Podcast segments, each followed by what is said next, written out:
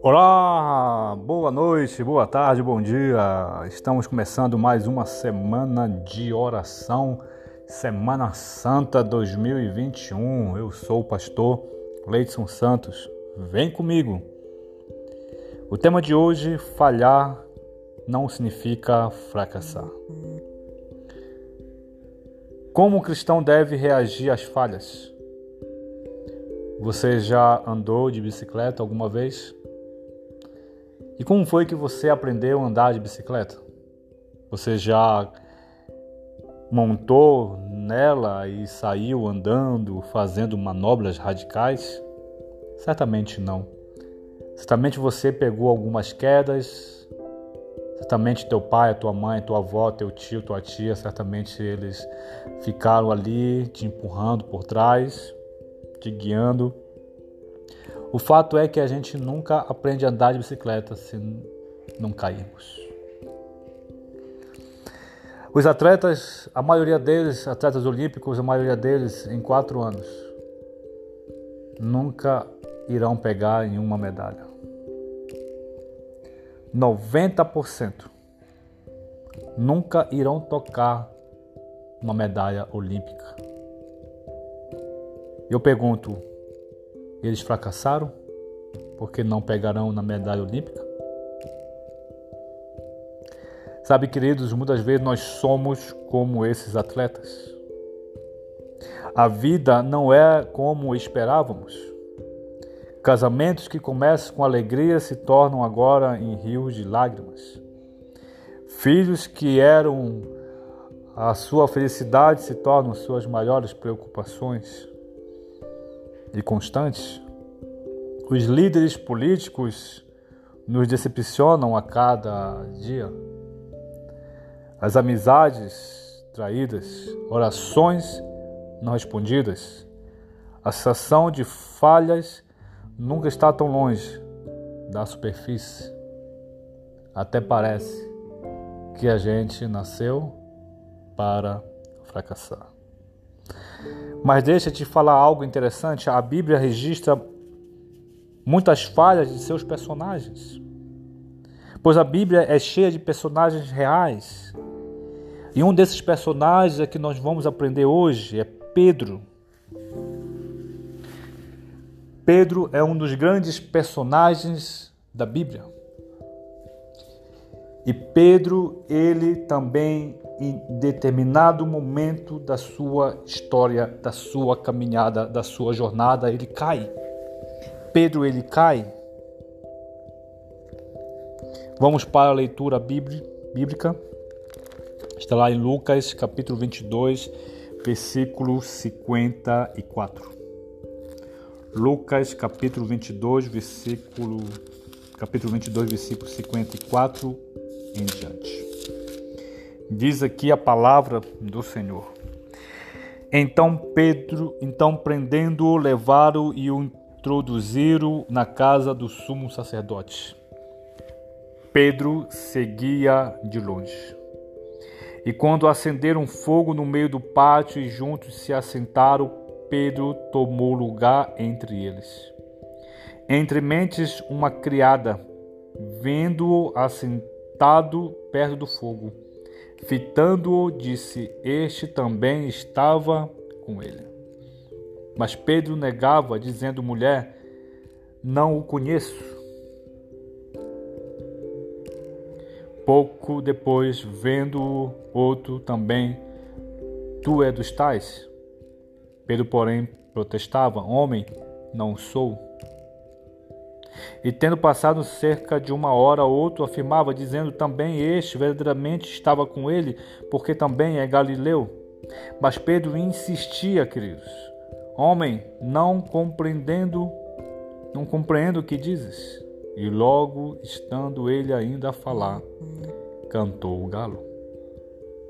Então, voltando-se o Senhor, voltando-se, o Senhor fixou os olhos em Pedro e Pedro se lembrou da palavra do Senhor.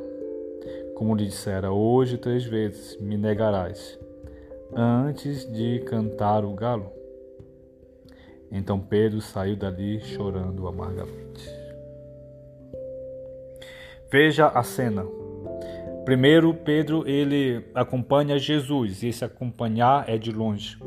Depois, Pedro ele fica perto de, um, de uma fogueira, porque já era uma noite bem fria, e mesmo sabendo que logo, logo ia amanhecer, mas mesmo assim Pedro se junta aqui, àquele, àquele povo diferente.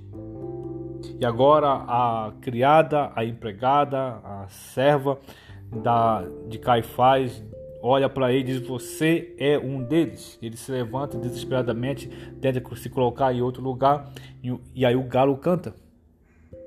Ele não percebe que o galo canta. E aí então, novamente, o outro homem se levanta e diz: Você é um deles. E ele fala assim: ó, Não sou. E diz mais: Nem o conheço. Depois de uma hora, novamente aquele ou um outro homem se levanta e diz: Você é um deles, porque você é Galileu. Aqui, queridos, eu fiquei refletindo como é que essas pessoas descobriram que Pedro era discípulo de Jesus. E eu cheguei à conclusão por causa do seu sotaque a forma como ele falava, a forma como ele sentava, a forma como ele se vestia, denunciava que ele era Galileu. O sotaque de Pedro o denunciava. E ele desconsiderou as três acusações. E na última, o galo canta pela segunda vez o grande Pedro fracassou. O fracasso, meus queridos, não é fatal se reconhecemos que todos falham. Albert Einstein foi declarado um fracasso em matemática. Winston Churchill foi declarado um fracasso na escola. Walt Disney, a ele foi falado que ele nunca seria alguém na vida.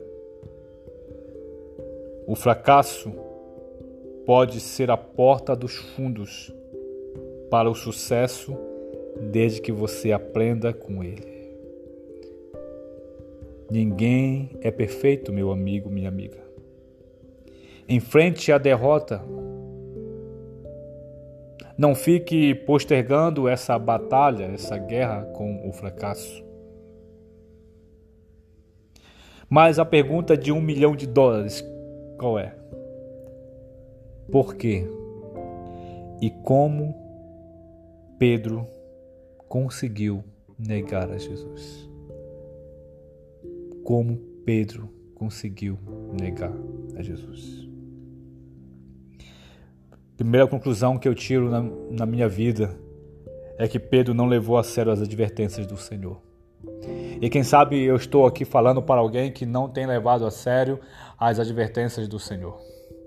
Quem sabe eu, tô, eu estou é, falando com alguém que não tem levado a sério as Escrituras Sagradas, que não tem levado a sério aquilo que o Senhor disse para não fazer e tem feito constantemente, tem se esbaldado no pecado, tem acariciado o pecado, tem conversado com o pecado, tem namorado com o pecado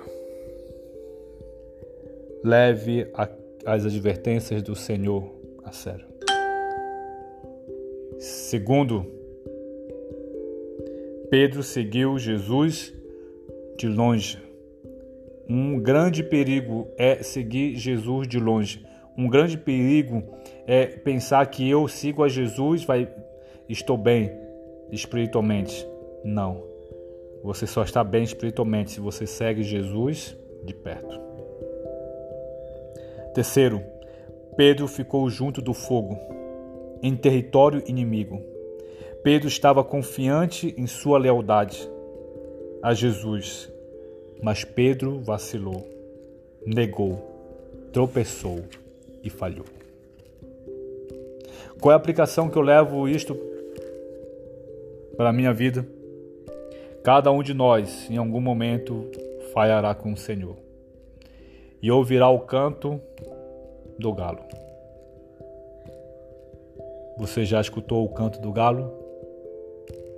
Você já escutou o, can, o galo cantar na sua mente? Ei, você tem negado a Jesus? Começamos bem, mas ao longo da jornada nós distraímos e caímos. Segundo tópico desta, deste sermão. O fracasso não é fatal se lembramos que o amor e o perdão de Deus não dependem do sucesso. O Salvador ainda o ama, mesmo, com, mesmo tendo falhado.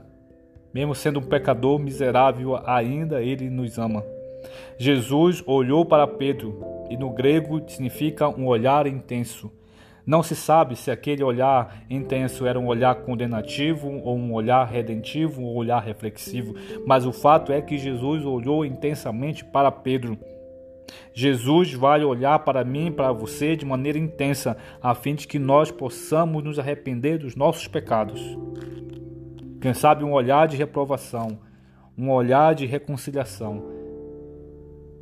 Mas o fato é que Jesus vai olhar para você intensamente para que você abandone os seus pecados, para que você deixe tudo para trás e siga Jesus de perto. Terceiro tópico: o fracasso não é fatal se aprendemos e crescemos com os nossos fracassos. Aproveite seu fracasso, não desperdice, aprenda tudo o que puder com, com isso. Sabe por quê, queridos? Porque somente remorso não é suficiente. Há pessoas que ficam lamentando a vida toda porque estão aí vivendo o pecado do passado. É preciso arrependimento, é preciso tristeza, é preciso confissão, é preciso o abandono completo do pecado, das falhas e dos erros que sempre vai estar ao nosso redor e precisamos deixá-los para trás. O fracasso não é fatal se deixarmos nossas falhas para trás, e esse é o quarto e último tópico. O fracasso não é fatal se deixamos nossas falhas para trás.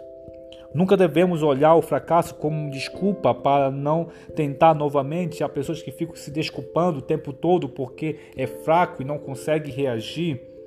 Talvez não consiga recuperar a perda, desfazer o dano ou reverter as consequências, mas pode recomeçar. Essa é a palavra-chave, é a palavra de um milhão de dólares recomeçar. Mais sábio, mais sensível e mais determinado para fazer aquilo que é o certo. Oliver Goldsmith escreveu certa vez: Nossa maior glória não é nunca cair, mas levantar cada vez que caímos. Pedro estragou tudo e ele sabia disso, mas ele passou o resto da sua vida recluso Subiu ao monte e ficou lá para sempre? Não, não e não. Dois meses depois, ele pregou um dos maiores sermões do cristianismo e três mil se converteram. A história dele não termina no verso 62. Pedro se torna um grande líder, um grande apóstolo e um grande ganhador de almas para Jesus. Você também é um Pedro. Talvez tenha fracassado na vida espiritual e acha que não pode mais voltar. Acha que não pode mais se recuperar. Deixa eu te falar, meu amigo, minha amiga. Deus pode recuperar você. Deus pode restaurar a tua vida espiritual. Deus pode reconstruir os cacos que você mesmo fez. Não se preocupe, ele é especialista em reconstruir corações quebrados. Que Deus abençoe você, que Deus abençoe sua vida, que Deus abençoe a sua família, o seu ministério, em nome de Jesus. Amém.